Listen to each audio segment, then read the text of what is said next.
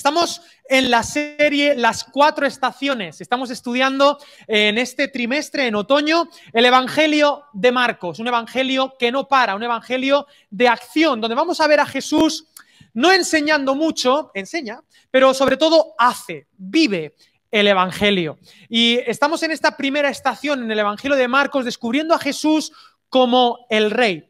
Nosotros no seguimos una serie de preceptos estáticos nada más. En el epicentro de nuestra fe está el seguimiento de una persona, de Jesús, de nuestro Rey, de nuestro Señor. Y eso implica, bueno, que nuestra fe es una fe dinámica, una fe que puede que puede modularse con el tiempo, que se adapta. Y ahora voy a hablar un poquito acerca de, de esto.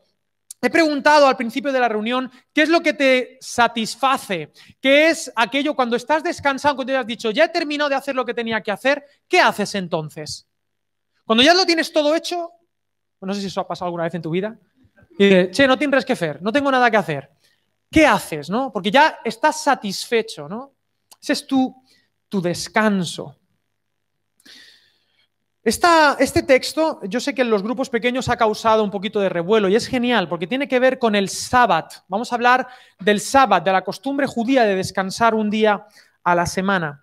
Y en este texto que tenemos podéis acercaros a Marcos eh, capítulo 2 desde el 23 hasta el capítulo 3, versículo 6. Vamos a dividir la prédica en dos actos, dos momentos teatrales, un momento al aire libre y un momento en un espacio cerrado, un momento campestre y un momento en un lugar aparentemente sagrado.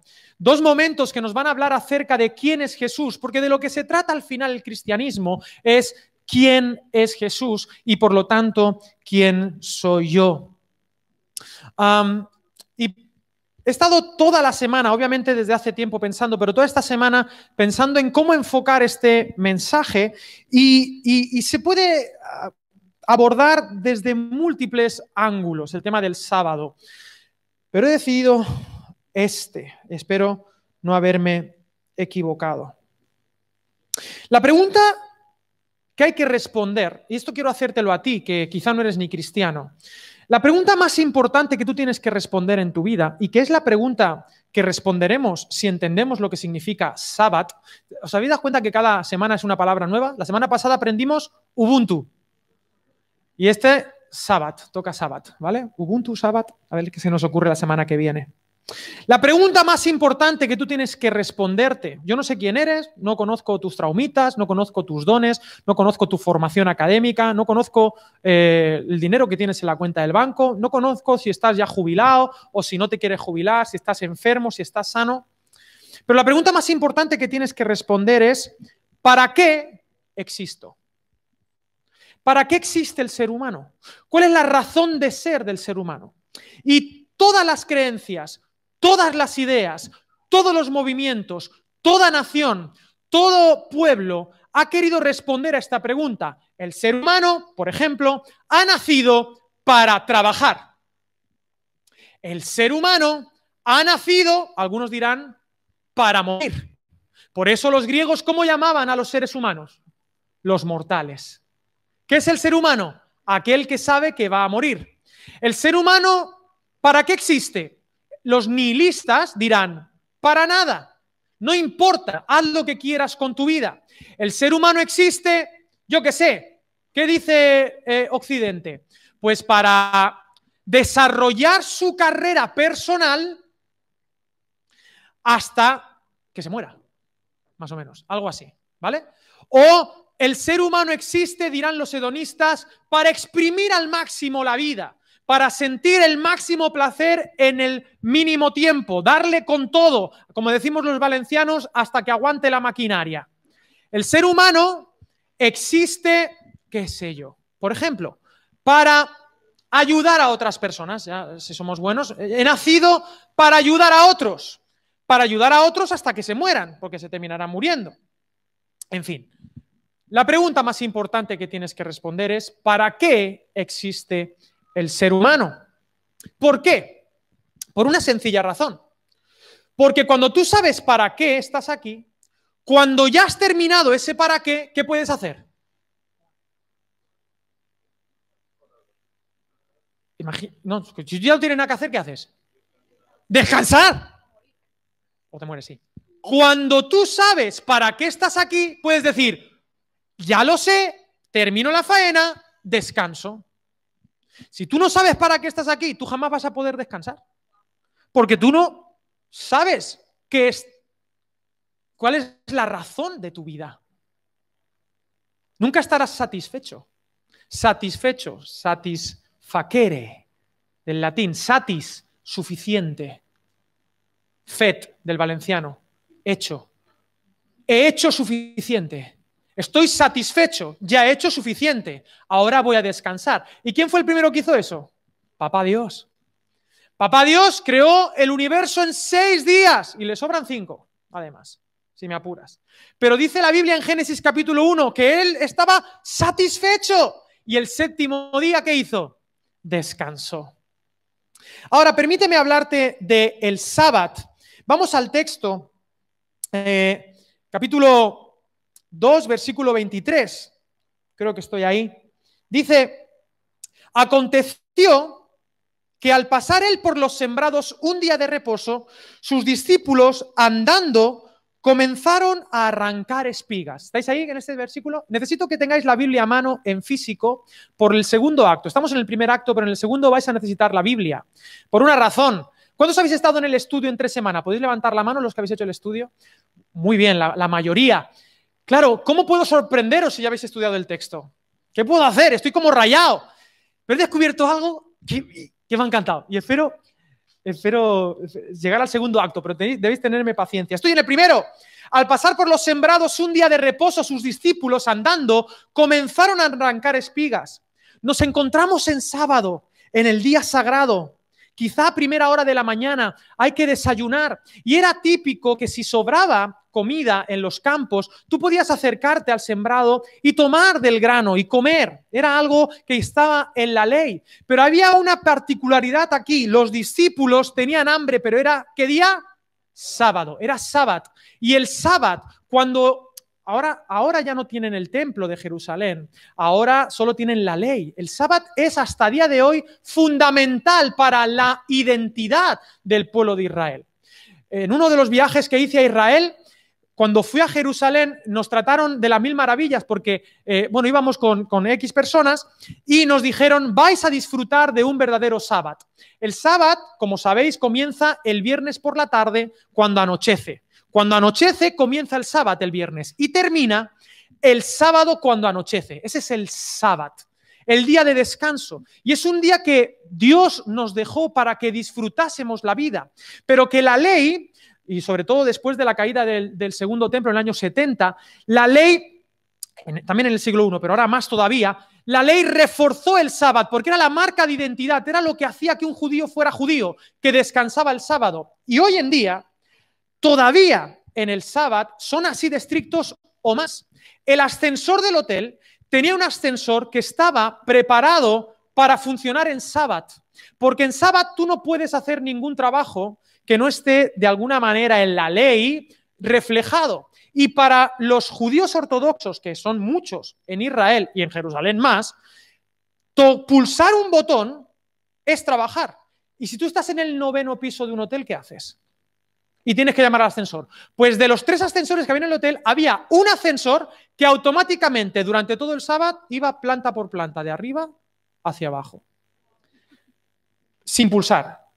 Yo estaba en el octavo y no sé si se acuerda Geraldine, entramos a un ascensor que se abrió y era el del sábado. Décimo piso. Bajamos al noveno y entran un matrimonio ortodoxo. Shalom, Shabbat, Shalom, Y digo, de aquí hasta que lleguemos abajo, y entonces empezaron a hablarnos, claro, yo sin kipa, sin nada, y ¿qué hace este tío en el ascensor del sábado? Se lo toman muy en serio. El sábado por la mañana digo, me apetece café. ¿Había café? recalentado del día anterior. Porque no se puede hacer café. En fin, se lo toma muy en serio. Los taxis en Jerusalén valen el doble. ¿Sabes por qué? Porque hay taxis, pero no trabajan los judíos, trabajan los árabes. Y te cobran el doble. Porque no hay otro, no hay competencia. Se lo toma muy en serio el sábado, es su identidad. También es un día de celebración. En el muro ah, de las, mal llamado de las lamentaciones, cuando comienza el sábado, es una fiesta. Allí se juntan jóvenes universitarios, que son mayoría en Israel, militares, dejan las armas ahí apoyadas en las paredes y se ponen todos a bailar y a cantar y a, y a cantar fuerte y a hacer corros y te invitan y empiezan a celebrar, y empiezan a decir Shabbat, Shabbat, Shabbat y empiezan a cantar Israel sigue vivo, Israel sigue vivo y celebran, se invitan a comer. es una locura, pero cuidado, a veces también se distorsiona el Shabbat. Esa noche me llevaron, ¿sabéis lo que es? Bueno, ¿sabéis lo que es? Ahora, estos programas de comida, de, de gente que cocina, ¿cómo se llama? Masterchef. Nos llevaron a cenar a la casa de un matrimonio que fue finalista en lo que es el Masterchef de allí. Yo cuando vi aquello, yo vi un banquete, o sea, una mesa y era un matrimonio con un bebé. Esto lo he contado porque he contado la historia del bebé. Todo un protocolo fantástico, yo con un hambre impresionante. El padre empieza a recitar salmos y demás, todo muy protocolario para celebrar el Shabbat, porque es el día de la familia, de compartir, de disfrutar, de tener un banquete en la mesa. Muy protocolario, yo con un hambre atroz. Y el niño se saltó el protocolo, empezó a gritar, ¡Abba, abba, abba! Y entonces el padre dijo, se acabó, vamos a comer. Y comimos. Esto lo he contado. Pero la esencia del sábado es la satisfacción. Estamos satisfechos. Pero se puede distorsionar. Y entonces están, ahora sí, ya predico, están recogiendo. Y entonces los fariseos ven esto mal, que los discípulos están cogiendo espigas. Entonces dice el versículo 24, los fariseos le dijeron, mira, ¿por qué hacen en el día de reposo lo que no es lícito? Bueno, si tú te vas a buscar al texto, no sé hasta qué punto el texto bíblico en la Torá dice que no haya que hacer esto. Es una interpretación legalista de los fariseos. Pero en cualquier caso Jesús les replica, les retruca, versículo 25, pero él les dijo, nunca leísteis lo que hizo David cuando tuvo necesidad y sintió hambre, importantísimo, necesidad él y los que con él estaban, cómo entró en la casa de Dios siendo Abiatar sumo sacerdote y comió los panes de la proposición de los cuales no es lícito comer, sino a los sacerdotes y aún dio a los que con él estaban. Jesús ve la amenaza de los fariseos, de esta gente que estaba buscándole las cosquillas, y dice, bueno, vámonos al Antiguo Testamento, vámonos a la Tanaj, acordaros de esta historia. David, capítulo 21 de primera de Samuel, huyendo de Saúl, llega a, Not, donde está el sacerdote Ahimelech, que es el hijo de Abiatar. No, el padre de Abiatar. Ahimelech. Está allí. Está huyendo, ha huido tan rápido. Conocí la historia de Saúl. Saúl, el rey, le tiene envidia a David, lo quiere matar y él tiene que salir huyendo como si fuera un forajido. Sale con algunos hombres fieles a él y llegan hasta allí, hasta Nob, y llega hasta donde está el sacerdote Ahimelech y vienen con un hambre atroz, vienen sin armas y le dice, tenemos hambre, ¿no tienes nada que comer? Y dice el sacerdote, lo único que tengo son los panes de la proposición. ¿Qué son los panes de la proposición? En Levítico capítulo 21, si no recuerdo mal, Capítulo 24, versículo 9. Levítico es el libro del protocolo. ¿Cómo me puedo acercar a Dios? ¿Cómo comer con Dios? ¿Cómo quedar con Dios para tener una cita romántica? Que es lo que significa tabernáculo de reunión. En esa cita romántica cada semana hacían 12 panes y los ponían en la mesa de oro del lugar santo. Esos panes se llaman los panes de la proposición. ¿Sabéis lo que es una proposición? Oye, ¿quieres quedar conmigo? Pues eso, le ponían 12 panes que representaban las 12 tribus de Israel. Y esos panes se cambiaban diaria o semanalmente. Levítico capítulo 24. ¿Y quién comía esos panes después? Los sacerdotes. Y le dice a Imelec, Ah, y en, Levítico 24 dice, estos panes son solo para los sacerdotes. Pero David tiene un hambre atroz. Tengo hambre, y dice sacerdote, bueno, lo único que tengo es que acabo de cambiar los panes, acabo de poner nuevos panes para el Señor, tengo estos. Y dice, David, ¿tiene jamón serrano? Dice, no, eso no es kosher, no comemos jamón, los judíos. ¿Queso? Sí, vale, pues lo que sea. Y comieron de los panes de la proposición. No solo eso, además dice el texto, esta es otra predicación, pero vienen sin armas y dice, ¿tienes algún arma? Y dice, lo único que tengo es una reliquia de la espada de Goliat al que tú venciste. Y David dijo, ah, pues perfecto, dámela, ninguna como esa. Hay que entender que eh, los filisteos están en la época de hierro y los judíos todavía no han desarrollado el hierro, están en la época de bronce. Por lo tanto, la espada de David desde ese momento es la espada de Goliat y va a estar armado, una espada de Goliat inmensa. Me encanta este texto, porque Dios va a armar a David. la, ética situacional se nutre en ese lugar santo. Le da el pan de la proposición y lo arma. Un punto importante, quizá no para todos. Nosotros, en el centro de nuestro cristianismo, no está la ley. En el centro de nuestro cristianismo no está una serie de normas, sino una historia, la historia de Jesús. Muy chiquete, guapo. Ya predicarás, ya te tocará. En el centro de nuestra fe no está una serie de normas estrictas, está el seguimiento de una persona. En este caso seguían a David, que tenía confianza. Un punto importante, he hablado antes de, y ahora que veo a mi hijo, yo te puedo invitar a mi casa, pero si no te conozco de nada y tú llegas y te haces el confianzudo, entras en mi casa, entras en la cocina, abres la nevera y empiezas a comer, ¿qué te voy a decir? ¿Eh? Falta de respeto. ¿Qué haces abriendo mi nevera? A menos que yo te diga, oye, ah, pilla lo que quieras. Ahora, mi hijo ya abre la nevera, ya abre el congelador, ya saca todo y se monta ahí con el pollo congelado, se monta sus películas.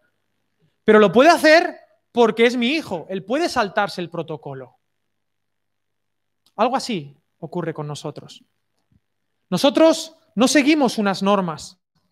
Además, la aplicación de la ley tiene que ver con la casuística, situaciones. No todo el mundo pase por el mismo aro. Si pretendes que yo te diga las cinco normas que tienes que seguir para ser cristiano, no te las puedo decir, porque cada persona es un mundo y en esta iglesia no queremos que todo el mundo pase por el mismo proceso 1, 2, 3, 4, 5 de manera estándar. Dios no quiere la estandarización, Dios quiere la creatividad, Dios quiere respetar quién eres tú, quién eres tú, quién eres tú y respetar tu proceso en el Señor.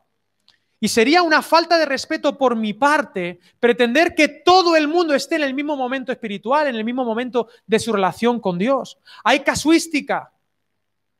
Y a mí me resulta un poco molesto, perdonadme, cuando, cuando a veces hacemos como, como que etiquetamos a la gente y queremos que la gente cambie en un aspecto concreto de su vida, pero no en otros. Y a veces el Espíritu Santo está más interesado en cambiar algunos aspectos que tú descuidas y tú no te das cuenta. Hay gente que, por ejemplo, está obsesionada con que, ay, es que tengo este problema y yo no avanzo porque tengo este problema siempre. Pero ¿y tú qué sabes si lo que el Espíritu Santo quizá lo que quiere trabajar es tu egoísmo?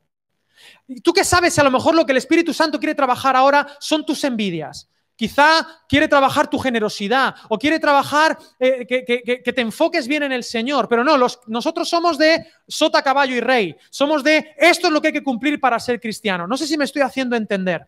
Yo le pido al Señor que, que nos trate como lo que somos, como hijos, y cada uno de nosotros tiene una necesidad y un momento vital concreto.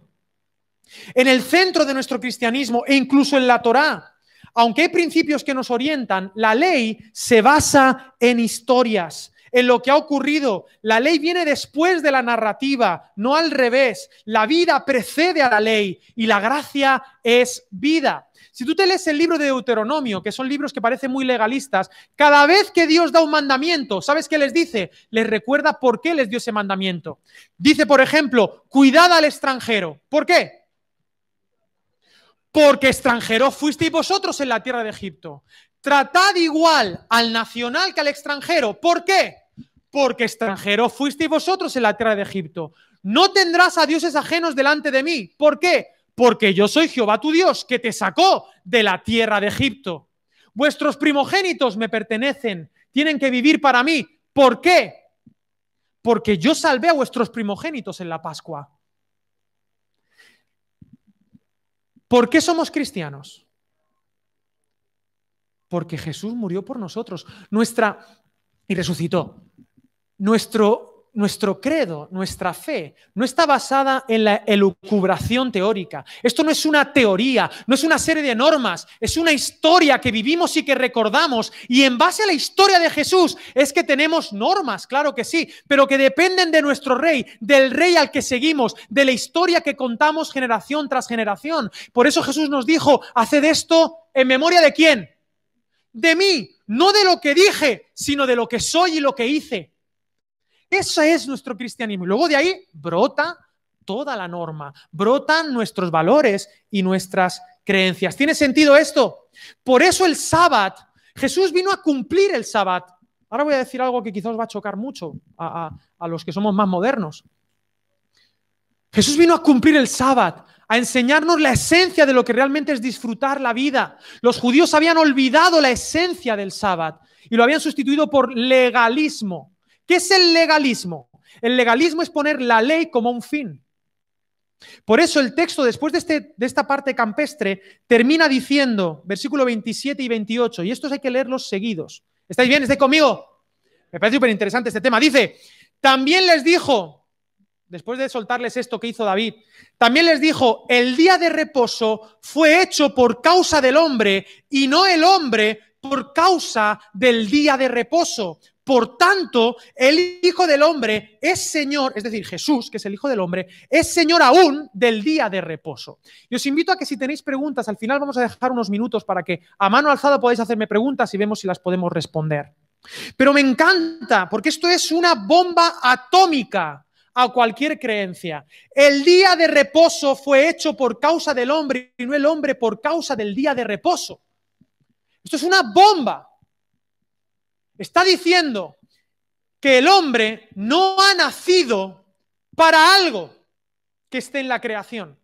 El sábado representa la ley para los judíos. Está aquí diciendo, el ser humano no está para cumplir la ley. La ley está para realizar al ser humano. De repente Jesús pone en el centro de su discurso no las normas, no qué es lo que hay que hacer para ser un hombre, qué es lo que hay que hacer para ser una mujer, qué es lo que hay que hacer para ser un buen ciudadano, qué es lo que hay que hacer para ser una persona de bien. No, está diciendo, todo gira en torno al ser humano. Y yo me he permitido hacer algunas aplicaciones prácticas. La sociedad se hizo para el hombre y no el hombre para la sociedad. Y toda idea que ponga a la sociedad, al colectivo por encima del individuo, está siendo legalista. Continúo. El dinero se hizo para el hombre y no el hombre para el dinero. Si el dinero es un fin, entonces eso es un ídolo y estamos deshumanizando al ser humano, igual que en la anterior propuesta. El trabajo se hizo para el hombre y no el hombre para el trabajo. El arte se hizo para el hombre y no el hombre para el arte. Señoras y señores, la creación se hizo para el hombre y no el hombre para la creación. La sexualidad y el placer se hicieron para el hombre y no el hombre para la sexualidad y el placer. La nación, aquí te va, mirar, esta es fuerte la nación, el país, se hizo para el hombre y no el hombre para el país. Escúchame bien. Tú y yo, o solamente tú, o un niño no nacido, o alguien que no tiene donde caerse muerto, que no tiene ni un euro, porque no tiene ni cuenta del banco, no importa la etnia de donde sea, no importa la edad que tenga, o un anciano al que le queda un día de vida. Escúchame lo que te voy a decir.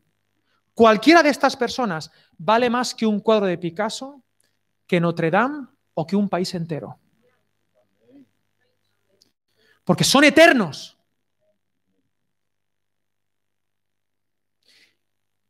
Y la creación se hizo para el hombre y no el hombre para la creación. Todavía no te he dicho para qué tú estás aquí. Pero sí te estoy diciendo que todo lo que ves es para ti y es para mí. Y esto es una revolución. Es una revolución moral. Y es una revolución que este mundo, con sus valores y sus creencias, no está dispuesto a creer. Aparentemente creen, pero en la práctica nadie, nadie, no importa el espectro al que pertenezcas, cree esto a rajatabla solo la locura de la predicación.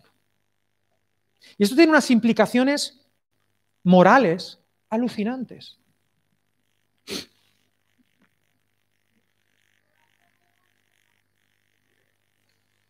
¿Qué tenemos que hacer? Romanos 13, versículo 8 dice, no debáis a nadie nada, sino el amaros unos a otros, porque el que ama al prójimo ha cumplido la ley.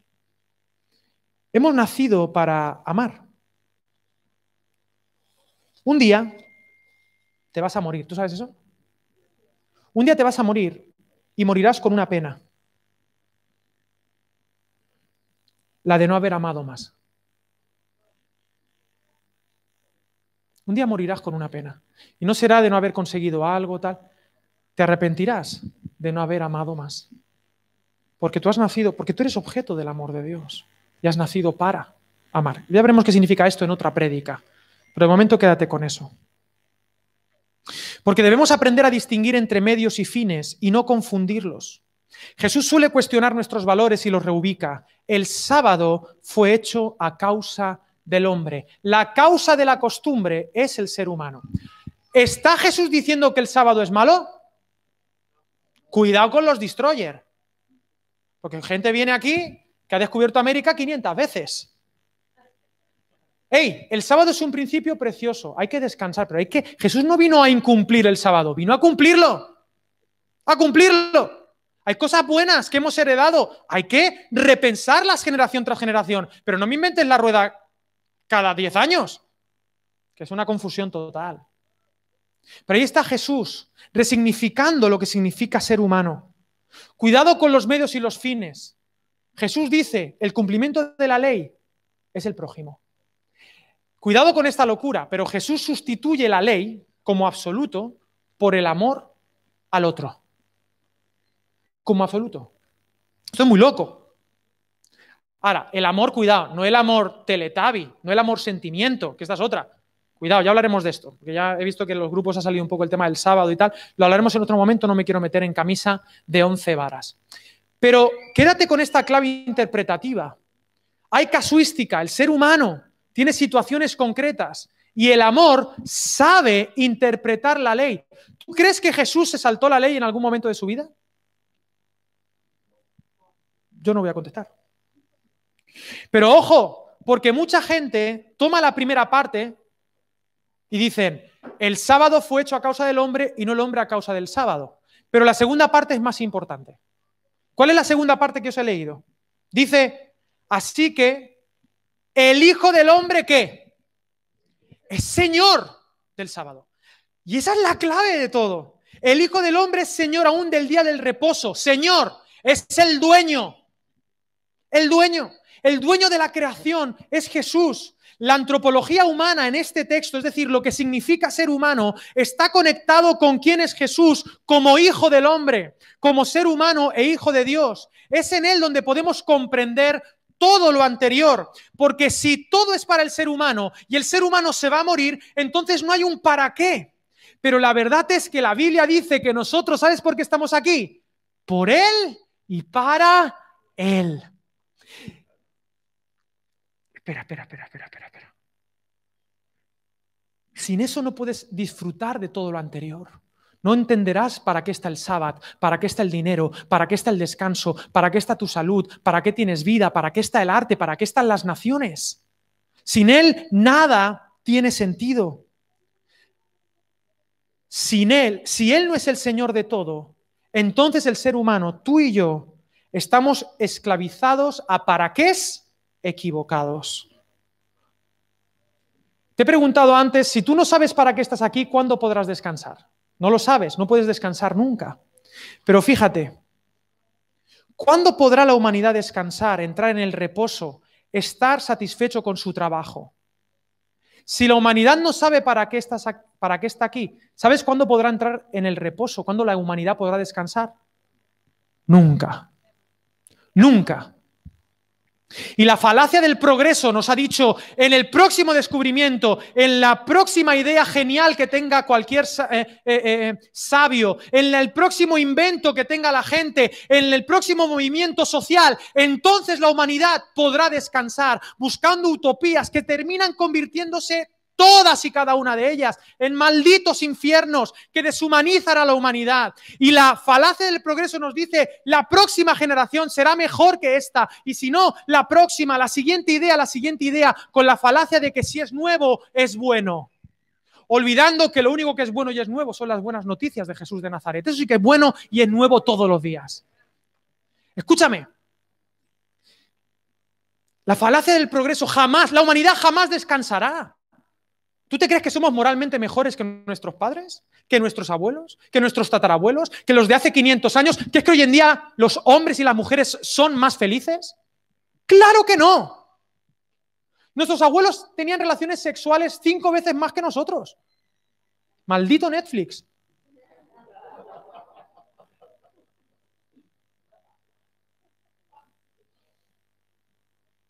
La falacia del progreso. Qué mentira hemos comprado. Pero yo le pido al Señor que la iglesia no lo haga. Solo en Jesús. Yo no soy, no, es legal, el legalismo es poner la ley en el centro. Es decir, todo, todo ismo lo que hace es, esto es el centro de todo lo demás. E interpreto desde ese ismo el resto de mi realidad. El legalismo interpreta desde la ley todo lo demás. Por eso yo predico el cristianismo. Y como dice C.S. Lewis, y nada más. Y nada más.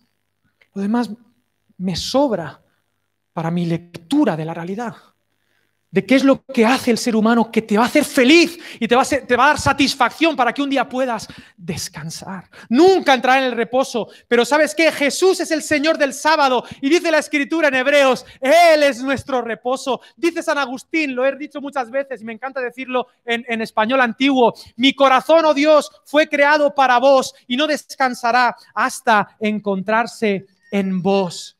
Hemos sido creados por y para Él y solo en Él encontraremos satisfacción.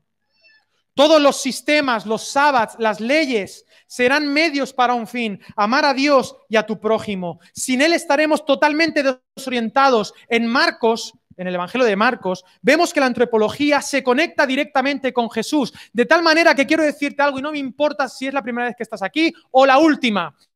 Tú no vas a conocer quién eres y no vas a ser feliz hasta que abraces a Jesús de Nazaret.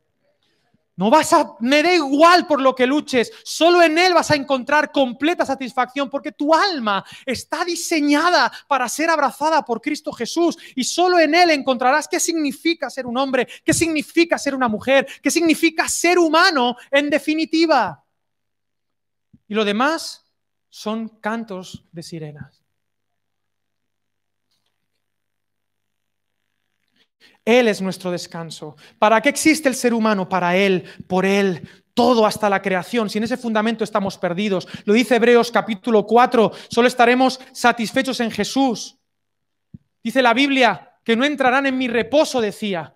Estaban en, en, el desierto y dice, no entrarán en la tierra prometida pensando que el reposo sería un lugar, pero no. Por eso dice el autor o autora de Hebreos, dice, no entraron en el reposo, hay un reposo que todavía espera. Y no es un día a la semana, aunque es un buen principio el de descansar, pero ni siquiera es el descanso para ti, ni siquiera es la muerte el reposo, hay un día y dice, y esto lo prediqué eh, hace como un mes, y el día es hoy, hoy puedes entrar en el reposo porque Dios descansó, al séptimo día descansó y dice el texto que Él desde entonces está descansando. Él está en el séptimo día, Él hace cosas, pero Él está todos los días de vacaciones. Hay gente para la cual nunca es sábado. ¿Te puedo decir un secreto? Hay gente para los cuales todos los días es sábado. Yo creo que Jesús vivía siempre en sábado. ¿Sabes esta gente que lo ves cuando acaban de llegar de buenas vacaciones, que están con una alegría?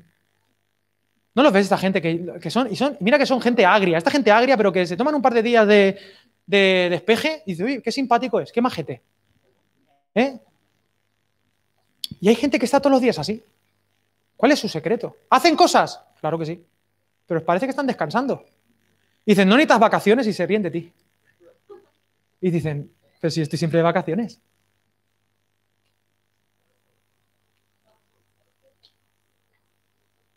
Hay gente que, para la cual nunca llega el fin de.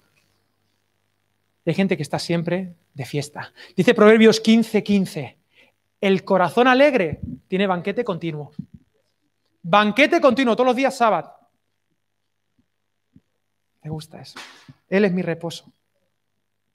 Para muchos nunca es sábado, para algunos siempre es sábado. ¿Qué día es hoy para ti? Continúo. Segunda parte, ya estoy terminando. Otra vez entró Jesús en la sinagoga. Está bien, ¿os habéis, ¿os habéis quedado algo de la copla? Qué locura esto del sábado, ¿eh? Uf, hay mucha tela que cortar aquí. ¿Se me ha ido la hoja? ¿Eso son las bromas del Espíritu Santo? Puede ser. Dice. Dice. Qué tontería más grande. Dice el versículo. Ahí dice, el capítulo 3, versículo 1. Otra vez entró Jesús en la sinagoga y había allí un hombre que tenía seca una mano. Che, eh, allí en, en Israel estaban todos malos, ¿eh? ¿No te das cuenta que está todo el mundo malo allí? Había uno con la mano seca. Con la mano seca. Esto es tener la mano seca. Marcos no lo dice. Lucas, que es médico, dice la mano derecha. La mano con la que se trabajaba. Estaba inútil. Y en ese contexto donde el trabajo manual es fundamental para la supervivencia, ese hombre dependía de la caridad. Tenía la mano seca, no por un golpe. El texto en el griego nos hace ver que era, puede ser una enfermedad congénita, puede ser de nacimiento o cuando era niño, pero el texto nos hace ver que llevaba años con, esa, con ese problema, con esa condición de la mano seca. En la semana pasada con el paralítico estamos en una casa, en un contexto de hogar. Aquí estamos en el sábado y estamos en la sinagoga. Estamos en el lugar sagrado, en el espacio sagrado, en el día sagrado, donde el centro es la ley. El centro es la interpretación de la ley. Y allí llega Jesús como rabino. Ese es el contexto, el día de reposo, día sagrado, lugar sagrado, epicentro de la vida judía. Pero aparece este hombre de la nada que tiene una parálisis en el brazo. Una parálisis en el brazo. Una condición crónica con atrofia, que no es una parálisis reciente. La mano derecha, si hay algún médico en la sala, mononeuropatía radial aislada. ¿Para qué tienes una mano? Para hacer cosas, ¿no? Homo habilis. Esa mano atrofiada era una mano sin propósito. Si tú le preguntabas, ¿para qué tienes esa mano? ¿Cuál es el propósito de tu mano? Ninguno. Esta mano está atrofiada. Y de hecho, no es como una parálisis, porque la semana pasada hablé de parálisis y parece que es blanco-negro, pero cuando uno pierde la movilidad de uno de sus miembros, al año ese miembro no está igual que el día uno que perdió la movilidad, está peor. Se atrofia, porque no está cumpliendo con su función. Escúchame una cosa del ser humano. Cuando el ser humano está lejos de Dios, está desconectado de la vida de la cabeza, no solo se queda en su condición de no hacer nada, sino que se atrofia. Y hoy la humanidad, a pesar de su falacia del progreso, se está atrofiando. Ahí está. Y ahora bien, este texto, hasta el versículo 6, en realidad es un quiasmo. ¿Sabéis lo que es un quiasmo? Un quiasmo es una figura retórica poética, necesito vuestra Biblia ahí, donde en poesía judía lo primero rima con lo último, lo segundo rima con lo penúltimo, lo tercero rima con lo antepenúltimo y en el centro está lo más importante del mensaje. Y Marcos elabora un quiasmo poético con este texto para enseñarnos cuál es el centro. Y hay, un, hay una idea aquí Marcos es una defensa de Jesús ante un juicio que va a ser un juicio totalmente injusto para Jesús.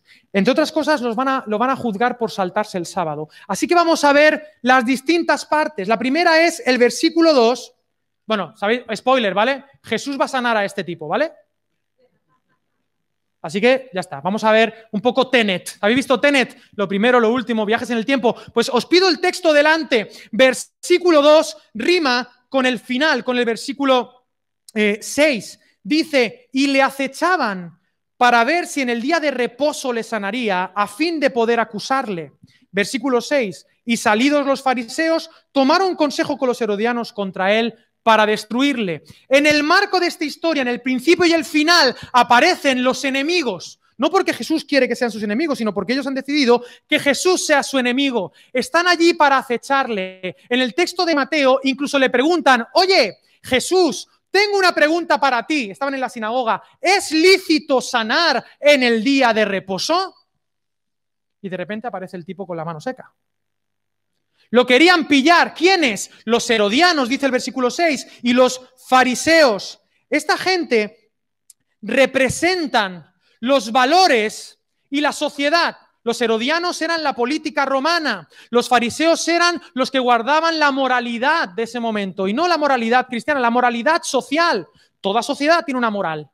Esto es lo que hay que hacer, esto es lo que no hay que hacer, esto así es como se habla, así es como no se habla, así es como se dice, así es como se trata a la gente, así es como no. Valores morales y ética social o política. Los herodianos y los fariseos confabularán contra Jesús. Oye, Jesús, ¿qué vas a hacer? ¿Vas a sanar? ¿Qué estaban haciendo allí? Estaban viendo a ver de qué acusar a Jesús. Estos son los enemigos de Jesús.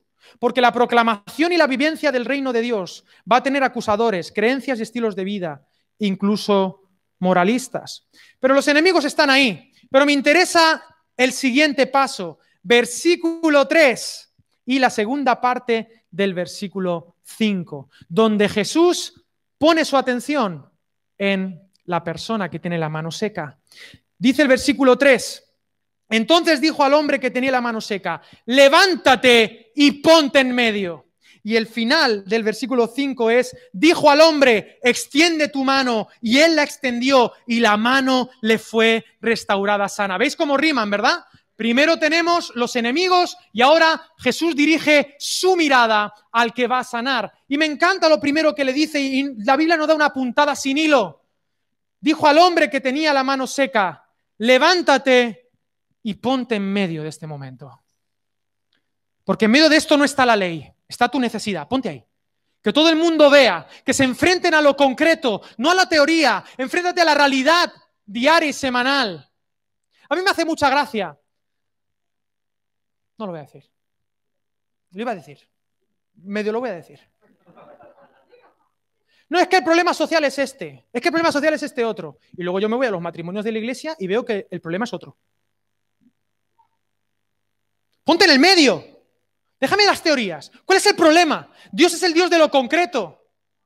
No, él no ha venido a salvar a la humanidad, ha venido a salvar al ser humano, a ti y a mí. Deja la teoría, la ley, y pone a este tipo que tiene una necesidad concreta y real en el medio de la sinagoga, en el día más importante para los hebreos. ¿Cuál es el problema? Ese es el problema. ¿Sabéis qué os digo? Yo hubiera dicho, baje Jesús, igual lo dijo y no lo apuntaron. ¿Sabéis quién es la persona que mejor cumplió el sábado de todos los que había ahí? Teóricamente, el tío de la mano seca. Ese no había hecho nada en su vida. Esa mano no pecó nunca. Pero tú te crees que tú has sido creado para no pecar? ¿Para cumplir el sábado? No, el sábado fue para el hombre, no el hombre para el sábado. Ponte ahí en el medio. Que todo el mundo vea de qué va esto. Porque esto va de la necesidad humana de que el ser humano está atrofiado y yo he venido a sanar. Lo, dirá en el capítulo 2, lo ha dicho antes, yo he venido a por los enfermos. He venido a por la sociedad atrofiada, he venido a restaurar. Y en la segunda parte dijo al hombre, extiende tu mano, y él la extendió, y la mano le fue restaurada sana. La extendió. Extiende tu mano. Jesús dijo la palabra, hizo que ese hombre entrara en el verdadero reposo. Ese hombre tenía la mano atrofiada así, y Jesús le dijo, extiende tu mano. Le dio una orden, como, como la orden que le dijo a Pedro, sal de la barca, ven. Y el hombre simplemente hizo así.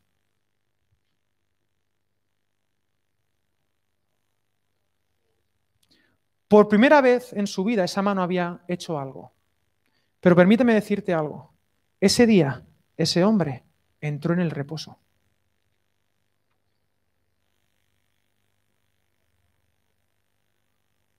Esa mano jamás se había movido. Jamás había incumplido el sábado. Pero esto no se trata de hacer las cosas bien o mal. Se trata de escuchar la voz de Dios y seguirle. Una pregunta. ¿Jesús incumplió el sábado? Mucha gente dice que Jesús vino y que se saltó el sábado. Yo en el texto veo que Jesús sanó.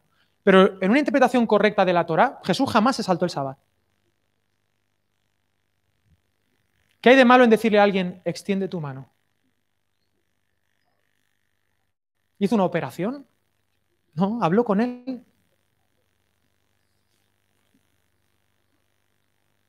Se lo saltaron a lo mejor los discípulos, pero él no. Qué genio Jesús.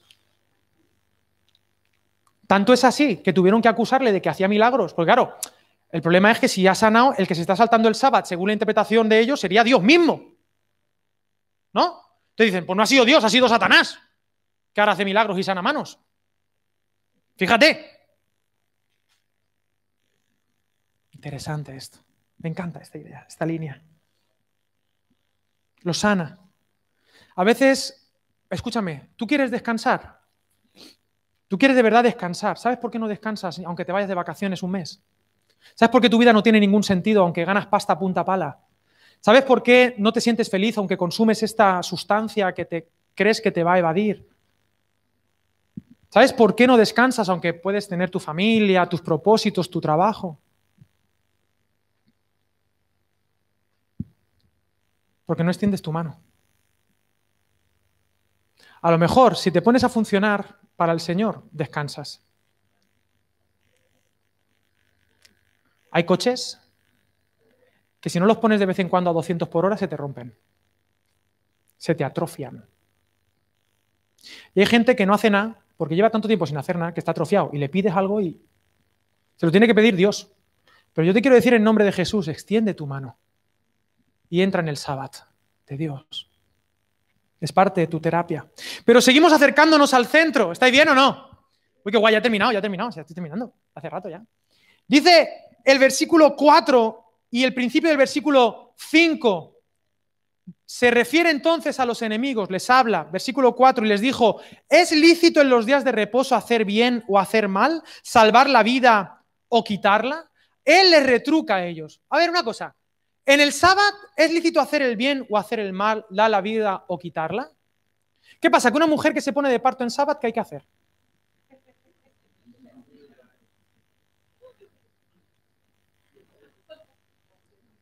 Espérate ahí, Pau. Aguanta ahí. No, si un niño nacía en sábado, nacía en sábado. Porque la vida, la vida no entiende a veces de algunas cosas. La vida te da sorpresas, sorpresas te da la vida, dice el Salmo. Entonces, escúchame, ¿es lícito quitar la vida o darla, quitarla no es lícito, darla sí. ¿Es lícito hacer el bien o el mal? Hacer el mal no es lícito ningún día, pero hacer el bien sí. Y de hecho el sábado se ha creado sobre todo para hacer el bien y para dar vida. Esa era la esencia del sábado. Entra en ese reposo y harás mucho más. Y le pregunta a los fariseos, pero fíjate versículo 5, que es lo que rima con esto. Entonces mirándolos alrededor con enojo, entristecido por la dureza de sus corazones. Estos fariseos a los cuales les ha preguntado no le van a contestar. Y está Jesús triste por la dureza de sus corazones porque no tienen las claves interpretativas para explicar qué hay que hacer con la vida. Por muchas teorías que se supieran, no sabían qué hacer con la vida. Por eso en el centro de esta poesía, lo importante que Marcos quiere que veamos es la parte que queda al final, creo, del versículo 4. Pero ellos callaban. No le acusaron, no podían. La sociedad, ante el acontecimiento Jesucristo, no sabe qué decir. No saben dónde meter a Jesús en su matriz. ¿Dónde lo meto? ¿Qué es Jesús? ¿Este quién es? ¿Qué ha venido a hacer? ¿Ha venido a salvarnos de los romanos? ¿Ha venido a ser un celote? ¿A llamarnos a las armas? ¿Ha venido a traer una sociedad utópica? ¿Quién es este Jesús? No tienen respuesta frente a Él, frente a lo que enseña y frente a lo que hace, frente a su proclamación y frente a sus actos. No saben cómo etiquetar en Facebook a Jesús. No se puede. Es indomable, pero ellos callaban, callaban se quedan estupefactos delante de Jesús, porque Jesús no se puede controlar. Jesús es el Señor del sábado. Y todo aquel movimiento que se lo quiera apropiar se equivoca, porque es Él el que se apropia. Yo soy el Señor del sábado. Yo soy el Señor de tu vida. Yo soy el único que puede sanar. este problema que tienes, esta atrofia de tus manos. Soy el único que puede hacer que tu vida sea útil. Pero ellos callaban. La sociedad calla. No hay respuesta humana. Y es en este silencio que Marcos quiere que nos fijemos. Jesús es mi reposo. Jesús es la manera que tengo de interpretar la vida. Jesús es lo que yo sigo. Y detrás de Jesús, claro que hay una forma de actuar, claro que hay un sábado, claro que hay unos mandamientos, claro que sí, pero a través de Jesús, no antes. Yo no soy ni, ni legalista, ni... Yo sigo a Cristo. Y Él me enseña qué es el sábado, qué es la vida, y me enseña a hacer el bien. Jesús es nuestro descanso. En la cruz del Calvario,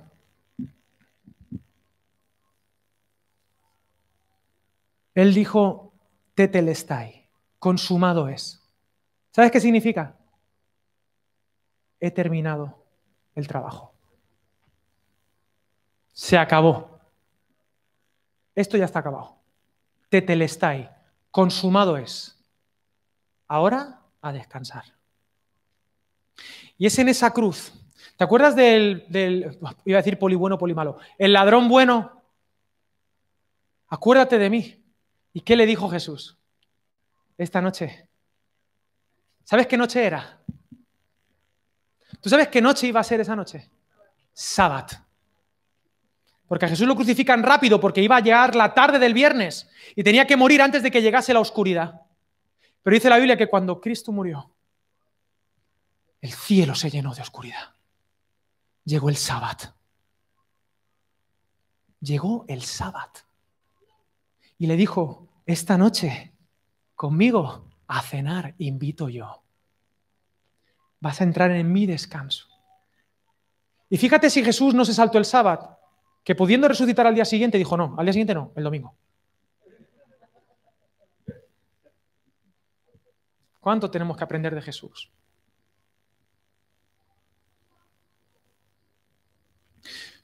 ¿Tú quieres estar satisfecho con tu vida? Entra en el reposo. Extiende tu mano a Jesús, síguele y desde Él encontrarás descanso para tu alma. Y a lo mejor te moverás más que nunca, pero estarás en el reposo de Dios. Él te ama con locura, Él te creó para amarte. Todo lo que hay, este cielo precioso, este fresquito, estas plantas, este cine, es para ti.